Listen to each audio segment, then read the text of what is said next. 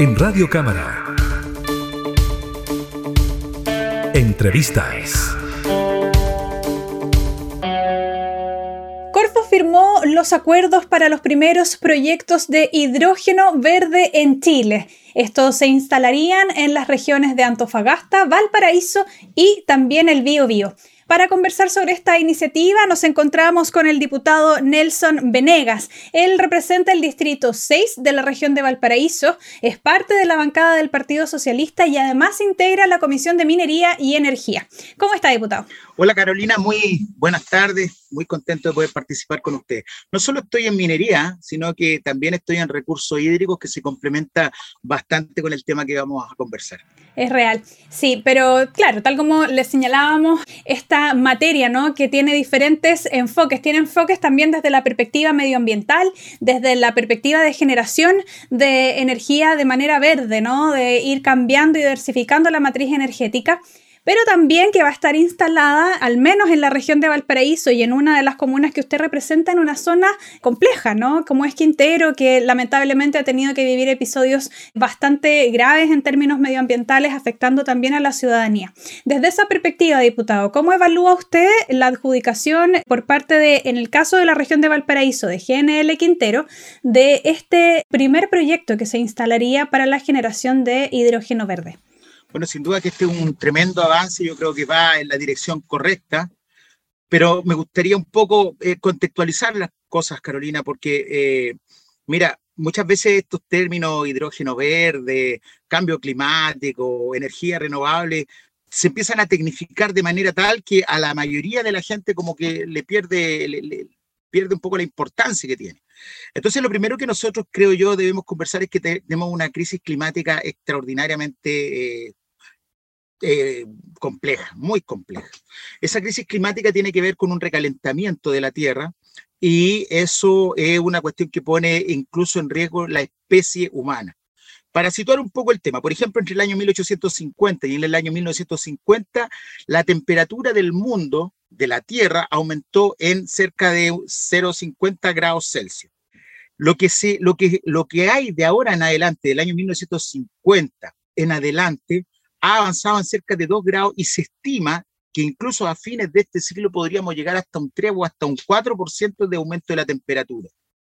Entre el 1850 y entre el 1950, en esos 100 años, ese pequeño calentamiento, diríamos, de la Tierra significó la muerte de muchas especies, de muchos seres vivos y de muchos árboles, etc. Hoy día imagínense lo que significaría con un aumento que llega prácticamente a los 3 o 4 grados eh, Celsius a fines de siglo. Eso significa que no solo van a morir muchos animales, sino que también se van a extinguir muchas especies arbóreas, muchos vegetales, que tienen las características que son las que generan la fotosíntesis, es decir, las que nos proporcionan oxígeno. Entonces, esa, esa es la dimensión del problema que estamos viviendo. Y esa es la urgencia del tema que muchas veces siento yo que, claro, por tecnificarse demasiado el vocabulario y el lenguaje, hace que la gente no tome conciencia respecto a la real profundidad de un tema que, insisto, puede en cualquier momento eh, redundar en el hecho de que va a haber menos oxígeno. Por lo tanto, el ser humano como especie empieza a extinguirse o empieza a movilizarse o empieza a inmigrar, por ejemplo, a otros países donde existan mejores condiciones y eso en sí mismo genera conflictos sociales, económicos, de seguridad, etc. Entonces, lo que quiero decir en definitiva es que estamos frente a un problema gravísimo. El cambio climático es tan real que no solo ocurre lo que acabo de señalar, sino que, por ejemplo, la sequía que estamos viviendo es producto de este cambio climático. Ya no es una sequía temporal de uno, dos, diez años, sino que tiene que ver con un cambio respecto del clima que está incluso dejando a muchos sectores sin agua. Necesitaba decir esa introducción primero. Sí, por supuesto. Para que pongamos en la real contexto de que efectivamente el convenio que se está celebrando es muy importante porque tiende precisamente a disminuir la huella del carbono, que es la que producen las energías fósiles fundamentalmente. Si nosotros somos capaces entonces de cambiar la energía de los fósiles por energías renovables, estamos dando un salto importantísimo, por lo menos para eh, detener el avance respecto de lo que yo estaba señalando recién respecto al calentamiento global. Entonces, cuando hablamos de la energía renovable, estamos hablando en definitiva de cambiar todo esto que está generando todos estos males que son los fósiles.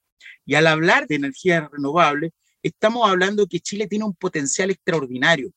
Son más de 4.000 kilómetros donde nosotros tenemos energía eólica, mareomotriz, volca, eh, de los volcanes y por supuesto energía solar. Es decir, somos uno de los países del mundo que tenemos más energía renovable en el mundo.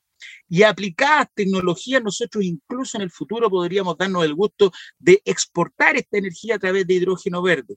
Y eso significa que primero estamos realizando una contribución a lo que tiene que ver con los ecosistemas, pero por otra parte generando mecanismos que permitirían a nuestro país un desarrollo económico y sobre todo un desarrollo económico que es bastante grande y sobre todo sustentable. Claro, diputado, tal como usted señalaba, de acuerdo a la información que entrega Corfo, sería cerca de 600 mil toneladas de CO2 anuales las que se podrían reducir utilizando esta nueva matriz energética cuando estos proyectos comiencen a funcionar. Son seis los proyectos que habrían sido adjudicados por Corfo hasta ahora se estarían firmando estos tres primeros contratos. ¿Qué es el hidrógeno verde, diputado, también? Porque tal como usted señalaba, en esto de tecnificar el lenguaje y hablar el hidrógeno, del dióxido, de, además de cómo se puede generar este proceso. Le pediría también si nos pudiera, brevemente, por supuesto, explicar cómo es que funcionaría esta planta, cómo es que se genera este recurso y también que además tiene una posibilidad múltiple de ser utilizada, tanto como en procesos para la manufactura de ciertos metales, como también para generar combustible para que funcionen algunas empresas, incluso también para los vehículos, ¿no? Como el transporte público incluso. Entonces, si nos puede comentar un poquito sobre aquello. Mira, lo primero que hay que señalar es que nosotros, nuestra fuente de recursos, de nuestra principal energía hasta el día de hoy, son los fósiles. ¿Y qué es lo que son los fósiles? El petróleo. Y el petróleo es el que está generando toda esta situación de la huella del carbón, que genera todos estos efectos nocivos que redundan en definitiva en el cambio climático. Lo que tiene que ver con el hidrógeno verde es la descomposición de la molécula en agua y en hidrógeno a través de tecnologías que permiten hacer que se genere una energía que es totalmente distinta a los fósiles y que es una energía totalmente renovable. Y que además de ser renovable, producto del avance de la ciencia y la tecnología, permiten un mejor almacenamiento de esta energía. ¿Ya? Hoy día existen las condiciones no solo para la generación de esta energía, sino que además de que existe la posibilidad de almacenarla a muy buen precio. Entonces, eh, con esto cambiamos la matriz energética y la transformamos en una matriz que tiene que ver, insisto, con las energías limpias, con las energías renovables. De lo que se trata en definitiva, y esto es lo que tiene que ver un poco con este proyecto, es que son proyectos muy innovadores en donde la Corfo está invirtiendo una gran cantidad de recursos para que las empresas tengan la voluntad de desarrollar este tipo de proyectos y donde inicialmente estaría focalizado principalmente en lo que tiene que ver con la producción de minería, en lo que hemos, denominado la minería verde, pero también en lo que tiene que ver incluso, por ejemplo, con la movilización, sobre todo en el transporte de trenes de carga, camiones de carga, eh, maquinaria que se aplica a la minería. Y entonces todas estas estructuras podrían utilizar, digamos, esta, este tipo de energía que es el hidrógeno verde, que insisto, ni siquiera hoy día tenemos la posibilidad de tenerla solo para Chile, sino que las condiciones geográficas que tiene nuestro país permiten incluso en el futuro hasta exportar como tú mismo lo señalabas, a partir de miles de toneladas de hidrógeno verde. Es hidrógeno, en definitiva, es otro tipo de combustible a partir de la división entre hidrógeno y el agua y, la, y romper la molécula. Esto yo creo que es fundamental porque aparte de eso, si nosotros cambiamos la matriz energética y si además de eso empezamos a generar, por ejemplo, lo que se denomina la electro, electromovilidad, significa que nuestro país también vuelve a ganar en términos no solo ecosistémicos, sino que para que la electromovilidad sea importante y para que se pueda desarrollar, se requiere de dos materiales fundamentales. Uno es el cobre y el otro es el litio. Y los países que más cobre y litio tienen en el mundo, uno de esos es Chile.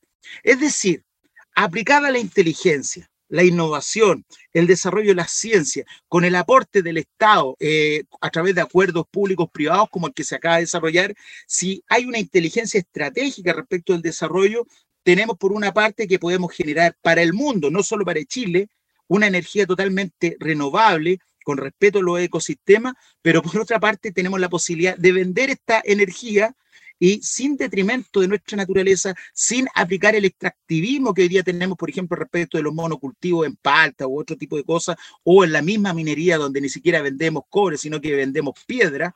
Eh, y entonces, en vez de un deterioro de esa naturaleza que en realidad no incorpora valor agregado a nuestra economía, hoy día podríamos estar exportando energías limpias y que además de eso nos hacen mucho más ricos como país.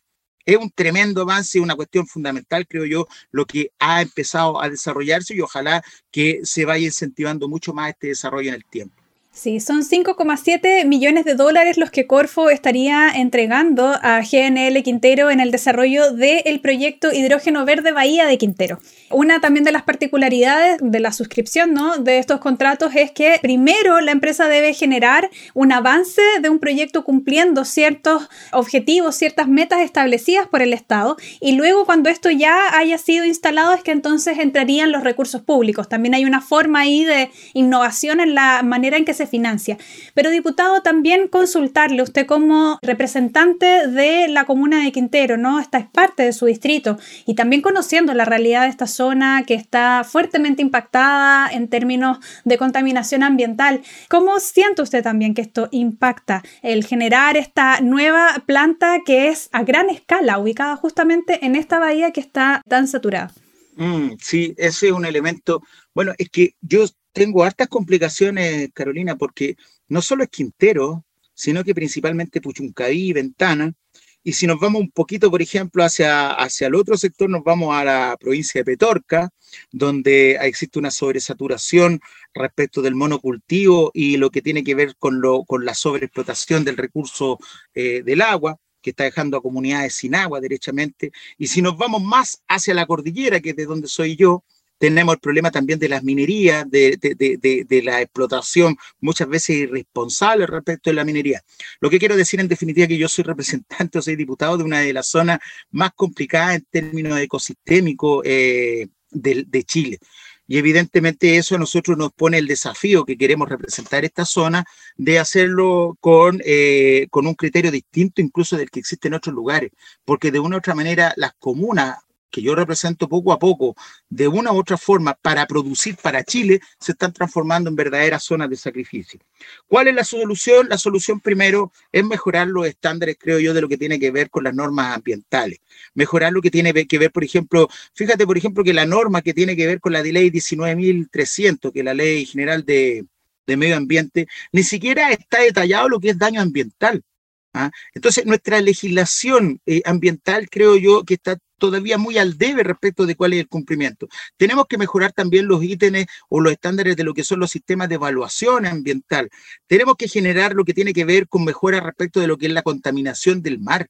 Eh, hoy día, por ejemplo, prácticamente las definiciones respecto del daño ambiental que se producen en el mar son decretos, ni siquiera son leyes, y son decretos que vienen de la década de 1980, cuando teníamos una naturaleza y una, y una naturaleza, perdón, bastante distinta. Entonces, en concreto, en concreto, yo siento que eh, lo que ocurre en Quintero, en Ventana principalmente, que yo le tengo mucho cariño a Ventana, yo Puchuncaví, es un poco dramático porque fíjate que existen 18 empresas. No es posible que solo una comuna esté soportando el crecimiento de nuestro país a partir de 18 empresas, de las cuales 17 son empresas privadas y de las cuales esas 17 empresas, sobre todo, porque por último, de Codelco se pueden decir muchas cosas, pero por último, los mínimos estándares que se aplican, por lo menos los están cumpliendo. Yo no sé si las empresas privadas que existen en ese sector están cumpliendo con la normativa ambiental siquiera, que ya es bastante, eh, bastante precaria, bastante flexible.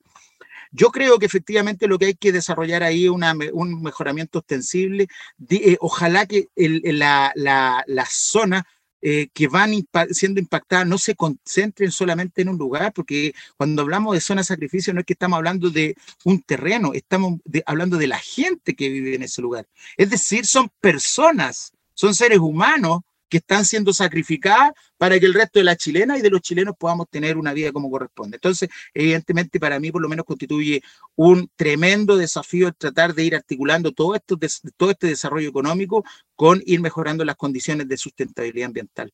Así es, y bueno, ir también utilizando ¿no? las facultades de fiscalización que tiene eh, tanto usted como parlamentario, también, por ejemplo, la Comisión de Minería y Energía para ir viendo de qué manera la instalación de esta gran planta en la zona no repercuta de manera negativa, sino que traiga todos estos beneficios que usted nos señala vinculados a la generación de este combustible mucho más amigable con el medio ambiente y que también podría ayudar a contener ¿no? esta crisis ambiental y climática que vivimos eh, no solo en el país, sino que en el mundo entero. Muchas gracias, diputado, por este eh, tiempo. Sí, espérate, sí, claro. Solo un cachito, Sí. Y lo más triste, lo más triste de todo esto es que si tú te fijas las zonas que están aportando para el resto de Chile, es cuestión de darse una vuelta en las plazas de esos lugares, o en los hospitales, o en los colegios, y están totalmente retrasados respecto de lo que son otras comunas y otros lugares del país. Eso es lo más triste. O sea, se trabaja, se, se, se ejerce sacrificio de un montón de gente se sacrifican estos, estos sectores, pero el desarrollo y el crecimiento no llegan, todo lo contrario, están siendo postergados. Y es mi deber, por lo tanto, representar los intereses de la gente que vive en aquellos lugares y bueno, hay que tratar de seguir esforzándose en esa perspectiva. Sí, esperar que logren ¿no? generar un diálogo en el beneficio que tiene a nivel energético y también planetario, incluso con el beneficio inmediato de las y los habitantes de estas zonas. Ahora sí, diputado, muchas gracias por este espacio de conversación y también por explicar en cómo va avanzando y cuál es el impacto que puede tener el desarrollo de estos importantes proyectos energéticos. Muchas gracias, Carolina, que esté muy bien. Saludos a todos. Que esté bien, hasta pronto. Chao, gracias. Entrevistas en Radio Cámara.